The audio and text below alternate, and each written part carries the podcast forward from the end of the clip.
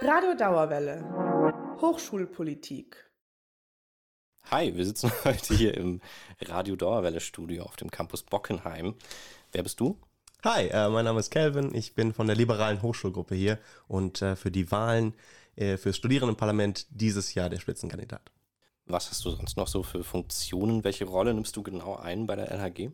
Äh, also ich bin Vorsitzender. Mhm. Auch schon ein bisschen länger, aber war halt Corona, deswegen war das äh, jetzt schon das, also das zweite Jahr. Bald wählen wir neu, da drehe ich dann nicht nochmal an, aber die zwei Jahre will ich nicht missen und jetzt bin ich froh, nochmal einen äh, Nicht-Corona-Wahlkampf im Sommer zu haben. Also bin guter Dinge und wird bestimmt spannend. Wie lange machst du schon Hochschulpolitik? Boah, also ich bin der klassische Politikwissenschaftler und habe mir doch ein bisschen mehr Zeit gelassen, als man das vielleicht machen sollte.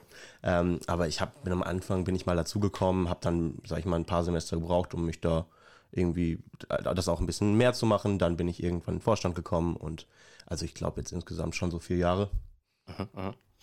Warum die LHG? ja, das ist eine gute Frage. Ähm, am Ende des Tages bin ich halt Liberaler aus Überzeugung. Wir sind zwar unabhängig äh, als, als liberale Hochschulgruppe von, sage ich mal, FDP und den jungen Liberalen, aber nichtsdestotrotz, ich bin auch bei denen zum Beispiel dabei und für mich äh, ist es einfach unglaublich wichtig, äh, persönliche Freiheiten zu beschützen. Ich finde den Ansatz des Liberalismus äh, sehr, sehr wertvoll, auch für eine Gesellschaft, wie wir sie momentan haben. Und äh, so bin ich da letztendlich reingekommen, mehr Selbstbestimmung im Studium. Ich meine, wir werden ja sicherlich noch ein bisschen über unser Wahlprogramm reden. Viele Sachen davon sind genau das, weswegen ich in die LAG eingestiegen bin. Ja, wenn wir später nochmal drauf kommen, wie sich das so auf Hochschulpolitik übersetzt. Was studierst du? Ich studiere Politikwissenschaft und Ethnologie. Hast du eine Ahnung, wie hoch die Wahlbeteiligung bei der letzten Stupa-Wahl war? Äh, letzte Stupa-Wahl waren, glaube ich, 14 Prozent. Ähm, dazwischen hatten wir nochmal eine Senatswahl, die war dann noch ein bisschen niedriger. Ähm, aber das war eher, weil der Modus, in dem wir dann letztendlich gewählt haben, vielleicht noch ein bisschen schwierig war und halt nicht alles zusammengewählt wurde, Senat und Studierendenparlament. Aber ja, 14 Prozent.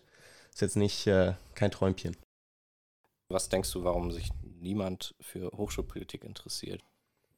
Hm. Also ich bin ja auch viel in Kontakt mit Leuten, die da auch noch nie was von gehört haben. Erstmal ist es natürlich ein, ein Konzept, was man, äh, wo man sich erstmal reindenken muss. Das ist jetzt nicht besonders schwierig. Ne? Man kann das Studierendenparlament im Bundestag vergleichen. Den Senat kann man halt irgendwie mit dem Bundesrat oder, sage ich mal, wenn man das auf amerikanischer Ebene, Repräsentantenhaus und Senat, kann man das irgendwie vergleichen. Also die Idee dahinter ist schon die richtige äh, und die versteht man auch. Aber ich glaube, viele Leute fühlen sich davon nicht angesprochen, weil eben auch Hochschulpolitik dazu neigt. Und ehrlich gesagt, da habe ich keine andere Erfahrung zu gemacht, äh, sehr, sehr links zu sein. Und wenn ich dann mal so meine Freunde aus dem juristischen, wirtschaftswissenschaftlichen, äh, also ganz, ganz viele, sag ich mal, die, die großen Studiengänge hier in Frankfurt, die auf jeden Fall am Western Campus sitzen, die fühlen sich davon nicht so wirklich äh, ja, angesprochen. Und dafür sind wir natürlich jetzt da, aber es ist schwierig, weil die, können, die, erstmal die könnten euch ja wählen. Also. Die wählen uns auch.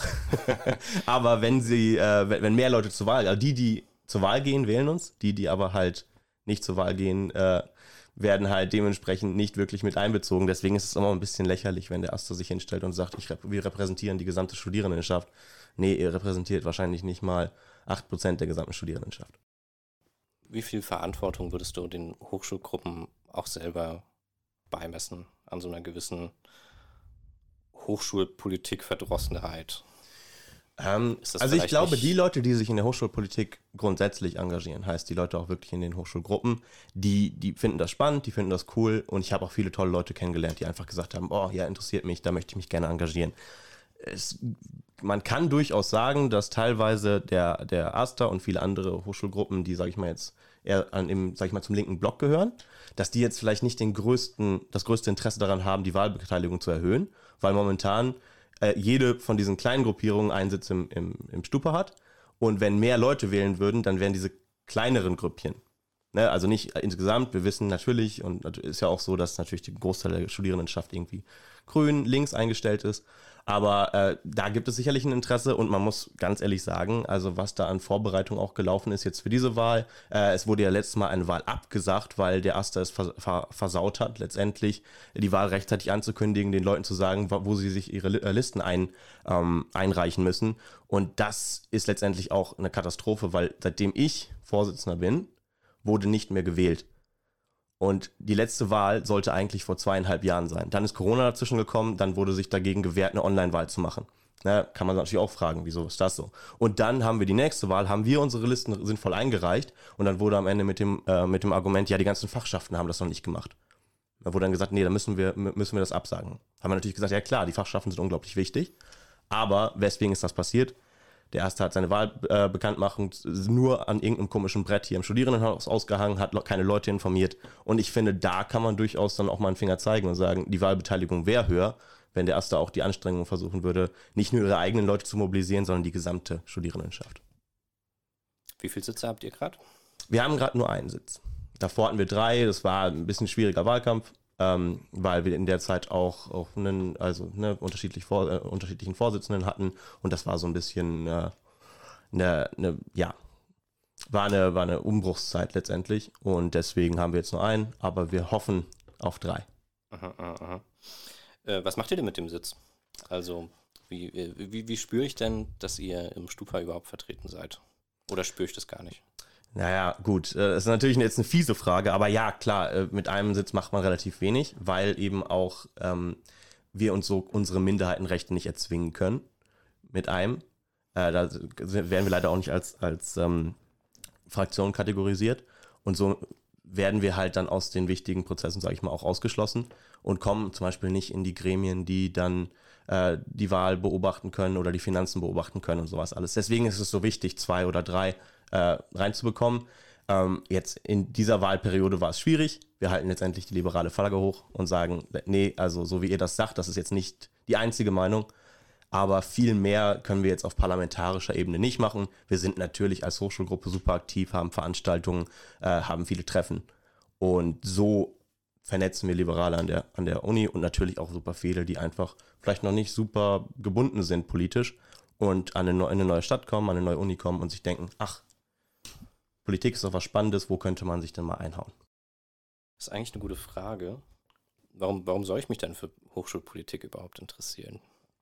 Na gut, das hat zwei, das hat wahrscheinlich zwei Ebenen. Das erste ist, du lernst super viele neue Leute kennen. Es ist toll zu netzwerken. Du lernst viele neue Leute kennen, die auch einigermaßen der gleichen Meinung sind. Heißt, ihr könnt euch über politische, äh, könnt ihr über äh, politische Sachen diskutieren, aber ihr habt das gleiche Ziel so ein bisschen, du, diese Vernetzung ist unglaublich wichtig. Wir schaffen es natürlich, äh, wir haben einen Landesverband, wir haben einen Bundesverband, heißt, wenn es um Hochschulpolitik geht, ähm, dann, dann äh, fühlt man sich da natürlich besonders aufgehoben. Ich zum Beispiel durfte jetzt vor zwei Wochen, da durfte ich nach Prag fahren mit meiner liberalen Hochschulgruppe äh, auf Bundesebene, um uns da auf dem äh, Europäischen Kongress der Jungen Liberalen zu vertreten.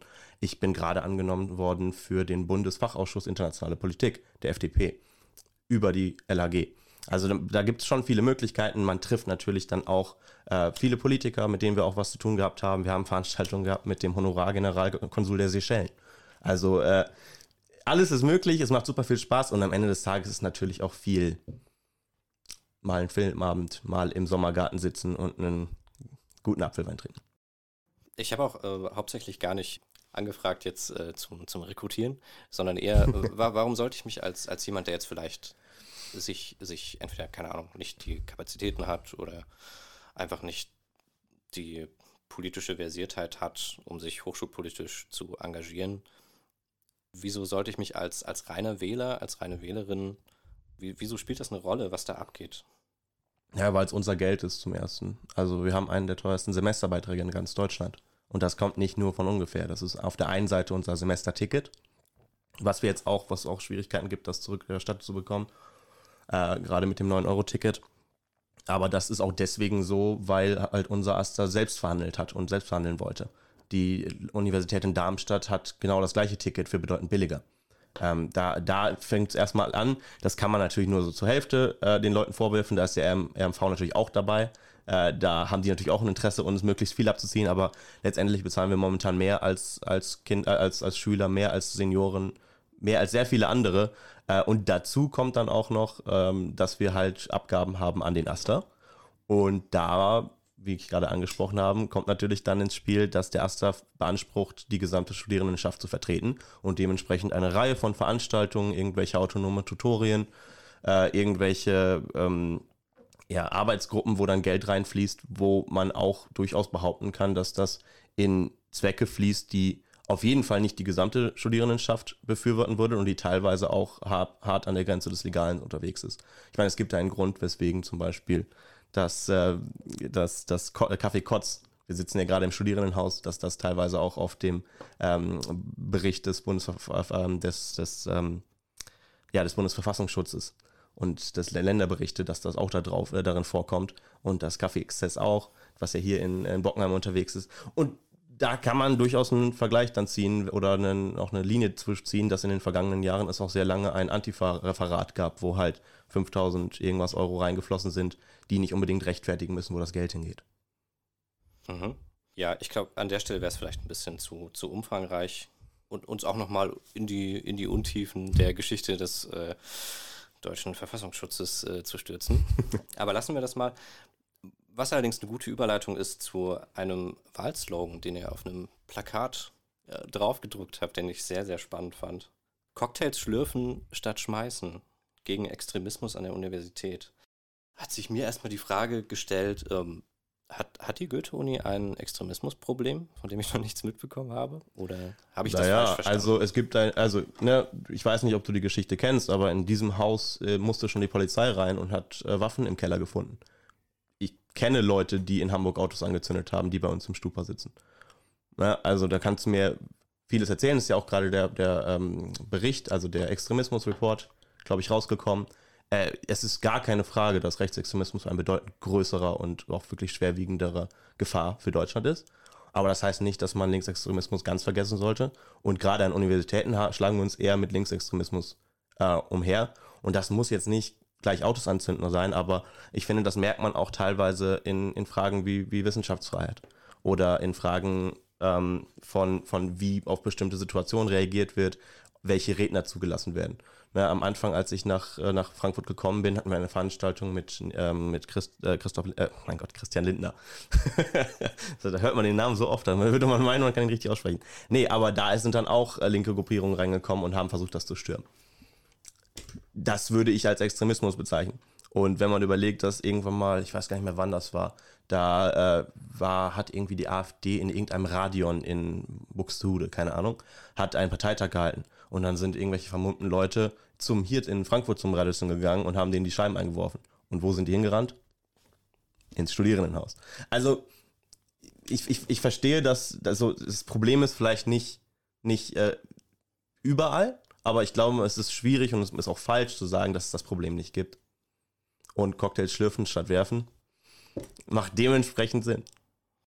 Ja, dass, dass es das nicht, äh, oder dass es Fälle, die du beschrieben hast, nicht gibt, ähm, bestreitet ja auch keiner. Ich fand es nur interessant, dass das so ein, als, als einer von, ich glaube, acht. sechs oder sieben, acht, acht Kerninhalten, die auf einem Plakat gelandet sind, dass das einen, einen solchen Platz einnimmt.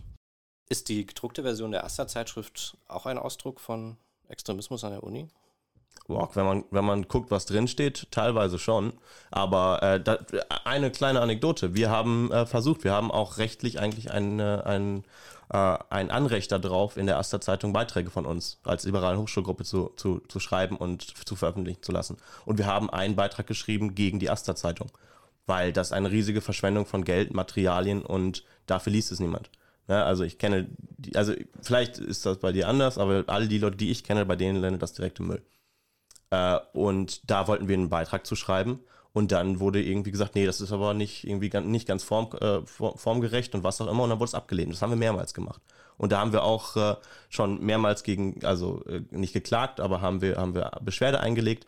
Und wenn ein Meinungsfreiheit, äh, ein, ein Magazin, was sich ja auch teilweise auf Meinungsfreiheit bezieht, wenn das es nicht tolerieren kann, dass jemand da drin schreibt, ey, diese Asta-Zeitung ist einfach scheiße, dann äh, ist das auch eine, eine Grundidee dahinter oder eine, ein Grundverständnis von, von Demokratie, von ähm, äh, ja, auch davon, ob man halt das sagen darf, dass man auch Kritik äußern darf, wo ich durchaus sagen würde, das ist schwierig. Was würdet ihr denn zum Beispiel, der, der Erste hat jetzt ganz schön viel abgekriegt, die letzten 15 Minuten, angenommen, ihr vielleicht in Kombination, ich weiß nicht, wie euer Verhältnis ist mit dem RCDS. Mhm. Was würdet ihr denn anders, was würdet ihr besser machen, wenn ihr den Asta mit kompetenten, geeigneten Leuten besetzen würdet? Was würde denn anders bzw. besser laufen? Ähm, also ich glaube, eine der großen Sachen ist, dass wir uns nicht verstehen würden als, als politisches Kampfgremium. Ne? Also wenn du jetzt mal durch die autonomen Kriter ähm, ähm, Tutorien gehst oder durch so die Veranstaltungen des, des Asters, dann hat das eine klare politische Einfärbung. Was nicht per se nicht schlimm ist. Ne? Also jeder darf auch, darf auch äh, Veranstaltungen machen, die zu seiner politischen Überzeugung stehen, aber halt nicht mit unseren Geldern. Ne? Wenn die User-Hochschulgruppe, die Grünen-Hochschulgruppe, der linke Block, die linke Liste, wer auch immer, wenn die Veranstaltungen organisieren möchten, so wie wir das ja tun, äh, auf unsere eigenen Kosten oder halt mit Leuten, die nichts kosten, was auch immer, äh, dann ist das okay. Aber wenn mit den Geldern der Studierenden Politik gemacht wird und wo ich mich dann im Stupa darüber unterhalten muss, äh, wie gerade, äh, ob wir jetzt mit, mit Kuba Sympathien hegen oder was auch immer. Ja, da gibt es echt bescheuerte Anträge, auch die nichts mit Hochschulpolitik zu tun haben. Also das würden wir schaffen. Wir würden, glaube ich, vieles von dem Funding, wo wir sagen, das ist, kann man ja durchaus unterstützen, aber es ist nicht an uns und nicht an einem Aster, einem allgemeinen Studierendenausschuss, sich da irgendwie rein zu verheddern. Und es gibt auch einen Grund, weswegen der Aster mehrmals auch ähm, nicht unter, ja, doch Unterlassungsklagen bekommen hat, dass sie sich nicht zu allgemeinen politischen The äh, Themen äußern dürfen. Sie machen es natürlich trotzdem immer noch und kriegen immer wieder eine Klage rein. Aber ähm, auch da muss man sicherlich aufpassen. Das würden wir anders machen. Glaubst du, eine allgemeine Studierendenvertretung sollte zu allgemeinen politischen Themen schweigen? Ja, allgemeine Studierendenvertretung bezieht sich ja auf das, die allgemeine Studierendenschaft und nicht allgemein, ich muss mich jetzt darüber äußern, wie wir die Situation in Syrien beurteilen oder in Afghanistan. Das, ne, also da, ich bin ja gar nicht dagegen, dass man darüber redet. Und gerade wir als Universität müssen ein Gremium dafür sein, dass man über solche Sachen diskutiert und sie auch kritisch sieht. Und das finde ich auch durchaus äh, beeindruckend und schön, dass äh, da vieles von, den, von der kritischen Sicht natürlich aus dieser Richtung kommt. Aber das kann man anders machen. Und da muss man nicht äh, studentische Mittel oder die Mittel der Studierenden dafür benutzen. Okay, vielleicht nochmal als kurzer Abbinder. Wir sind schon ein bisschen über die Zeit, sehe ich gerade. Warum soll ich euch denn wählen? Oder gehen wir weg von mir, warum soll? Ja, ich meine, du hast ja gerade unser Wahlprogramm angesprochen. Wir haben das schön mit Piktogrammen relativ einfach gemacht. Ähm, also das erste ist der Semesterbeitrag runter finde ich persönlich sehr wichtig. Äh, das zweite ist, ähm, wir möchten die Kooperation mit dem Konfuzius-Institut beenden. Das Konfuzius-Institut ist vom letztendlich dem chinesischen Propagandaministerium unterstellt äh, und darf unsere Sinologie-Studiengänge, also die, die Leute, die Chinesisch lernen, ähm, schreibt den teilweise oder hat einen sehr starken Einfluss darauf, was die lehren dürfen und äh, welche Lehrer da überhaupt hinkommen. Heißt, wenn du in Frankfurt ähm, Sinologie studierst, wirst du nicht über Taiwan, nicht über Hongkong, nicht über die Uiguren, über vieles andere nicht reden können. Das ist ein riesiges Problem und dass die sich mit dem Logo der Goethe-Universität schmücken dürfen, ist eine Katastrophe. Ähm, das dritte ist, dass wir gerne, ähm, dass wir gerne die, die Zivilklausel aufheben würden. Die Zivilklausel besagt letztendlich, dass man an Universitäten nur zivil forschen darf. Das vergisst aber so ein bisschen, dass natürlich super viel Forschung, auch wenn sie letztendlich mit Geldern aus zum Beispiel der Bundeswehr ähm, finanziert werden, sich natürlich nicht um irgendwelche Raketen handelt, sondern teilweise um Radar, über, über irgendwelche ähm, wirklich Techniken, wenn man sich so den, den Verlauf technischer Entwicklung in der Welt anguckt, sehr viel damit hat, zu einem oder irgendeinem bestimmten Grad hat das äh, auch mit Militär zu tun. Und es gibt zum Beispiel Universitäten in Deutschland, wie ROW äh, Aachen zum Beispiel, ähm, die da relativ gut unterwegs sind. Wir wollen ein Studium Generale dass äh, zum Beispiel gerade solche Studiengänge wie Jura und Wirtschaftswissenschaften, dass die sich ein bisschen breiter auffächern können, dass die ein paar mehr Sachen mitnehmen können. Wir wollen die BIPs, die, die BIPs und die Mensen ähm, ein bisschen länger offen, offen halten, weil wir sind am Ende natürlich Individualisten und ich habe auch durchaus schon um zwei Uhr nachts mal das Bedürfnis gehabt, äh, jetzt mal irgendwie äh, viel zu lernen und wenn ich dann irgendwann um 8 Uhr aus der, aus der BIP rauskommen würde, würde ich vielleicht auch gerne was Kleines essen. Oder abends. Ne? Also, dass man abends nicht in die Mensa gehen kann, ist einfach ein bisschen schwierig. Ähm, und ja, das äh, sind so unsere, das sind so unsere, unsere Grundforderungen. Äh, und deswegen, und auch weil wir die einzigen sind, die das so konkret formuliert haben, würde ich dir sagen, macht es Sinn, uns zu wählen. Kann ich an der Einstellung vielleicht nochmal nachhaken? Klar. Weil wenn ich, wenn ich höre, wir, wir, wir wollen den, äh, den Semesterbeitrag senken, dann bin ich natürlich sofort begeistert. Wie, wie wollt ihr das anstellen? Naja, zum Beispiel, man müsste der Universität letztendlich die Möglichkeit geben, das Semesterticket zu verhandeln. Kann nicht drei Leute, die irgendwie, äh, also vom Stupa in Sand werden, die werden einfach nicht mit einem Vorstand von einem riesigen Unternehmen äh, zurechtkommen. Da kann man durchaus auch die Universität nutzen, die ja auch ein Interesse daran hat, die auch Verbindung hat ins, in den Landtag, in alle möglichen Gremien. Das sind professionelle Leute, mehr oder weniger. Äh, die würden, müssten, das müsste man neu verhandeln, da müsste man Druck ausüben. Und das zweite ist äh, ein, ein fairerweise ein kleiner Teil, aber trotzdem ein, keine Ahnung, 30, 40 Euro oder so, äh, des Semesterbeitrags gehen halt nur für den Aster. Und da sind viele Sachen drin, wo ich sagen würde, da, das muss nicht unbedingt sein. Ein Kulturticket finde ich cool, sollte man behalten. Man kann auch durchaus solche Call-a-Bike-Dinger behalten. Aber vieles von diesem Geld, was letztendlich für politische Meinungsmache ausgegeben wird, würden wir streichen. Manche würden es auch Aufklärung nennen, aber. Ja, aber das muss nicht, das muss nicht aus einer politischen Ideologie heraus den anderen aufgezwängt werden mit deren Geld. Das, das kann nicht sein. Das ist genauso wie wenn du als Bundeskanzler hingehst und dann ganz viele Veranstaltungen organisierst, die äh, sagen, wie geil deine Partei ist oder wie geil deine Ideologie ist. Weil wenn du damit anfängst und das sich immer wieder neu rezipiert, dann wirst du Probleme haben. Und das ist auch demokratisch nicht so ganz optimal. Und den fünften Marx-Lesekreis brauche ich jetzt auch nicht. Gut. Ja, vielleicht vier Marx-Lesekreise und ein Adorno-Lesekreis. Möchtest du noch ansonsten irgendwas loswerden? Ähm, ja, also für all die, die das vielleicht auch wirklich sehen, ähm, ich würde mich freuen, kommt einfach mal, wir werden gerade in der Wahlwoche auch, äh, es ist ein schöner Sommerwahlkampf, wir werden draußen stehen, wir werden ein paar Getränke haben, wir werden ein paar Goodies dabei haben, kommt einfach mal vorbei, fragt uns. Äh, Im Zweifel ist es immer im persönlichen Gespräch einfacher. Ähm, ihr könnt halt wählen äh, in, der, in einer der ersten äh, Juli-Wochen. Ich glaube von, jetzt will ich nichts Falsches sagen. Dritter bis zum sechsten oder so. noch die Wahlbekanntmachung auf dem Tisch. Ja, ich Jetzt hatte sie auch noch. Wählt in Person und wenn ihr es irgendwie schafft, ihr habt gerade die Wahlunterlagen gekriegt, wenn auch ein paar Tage zu spät, was man auch, ne, ich habe jetzt schon ein bisschen zu oft den Aster gedisst, aber auch das kann man dem Aster anstreichen. Äh, wenn ihr die habt, schickt die ab, wählt die LAG, sowohl in das Studierendenparlament als auch in eure Fachbereiche. Super, vielen Dank. Das war eine Freude. Hi, hier ist, noch, hier ist nochmal Post-Interview Felix mit ein paar so schnell wie möglich formulierten, einordnenden Gedanken zu dem Interview. Ich fand es erstmal super aufschlussreich und spannend. Es sind allerdings auch einige äh, recht abenteuerliche Sätze gefallen, die man vielleicht nicht unbedingt so stehen lassen kann, ohne dass man den Eindruck bekommt, dass, äh, dass wir oder ich uns damit gemein machen. Zum einen ein paar Studis, die bei Christian Lindner beim Vortrag auf die Bühne gehen und Transpis hochhalten und Parolen rufen, das ist kein Extremismus. Also, zum Glück gibt es nämlich für Extremismus eine relativ klare Definition, die eigentlich recht äh, bekannt ist und auch klar abgetrennt vom Radikalismus. Und es ist zum Beispiel in erster Linie, ähm, es muss in irgendeiner Art eine Gefahr für die freiheitlich-demokratische Grundordnung darstellen. Und man kann sich darüber, darüber streiten, ob das jetzt schlau oder fair oder besonders konstruktiv war, was die da gemacht haben. Aber es war sicherlich jetzt keine Form von Extremismus. Und das fand ich ein bisschen problematisch, dass man damit so, ähm, dass man mit dem Begriff Extremismus da so ein bisschen inflationär um sich geworfen hat. Ja, der andere Punkt betrifft die autonomen Tutorien.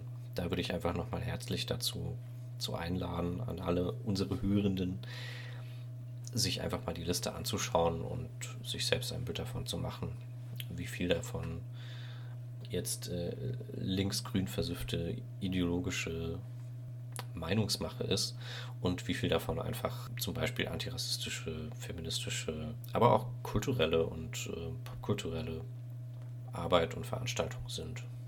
Das waren nur zwei Sachen, die ich nochmal schnell loswerden wollte. Vielen Dank, dass ihr reingehört habt.